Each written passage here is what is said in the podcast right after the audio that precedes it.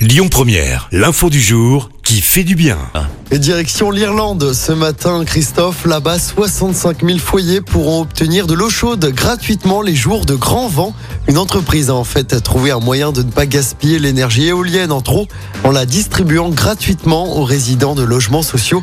En cours de développement, ce programme irlandais vise à aider les foyers précaires et à accélérer le remplacement des énergies fossiles par les énergies renouvelables. Il part d'un constat simple, ce programme. Des centaines de milliers de foyers souffrent de pauvreté énergétique, tandis que l'équivalent de dizaines de millions d'euros d'électricité verte est perdu chaque année. Écoutez votre radio Lyon Première en direct sur l'application Lyon Première, lyonpremière.fr et bien sûr à Lyon sur 90.2 FM et en DAB+. Lyon Première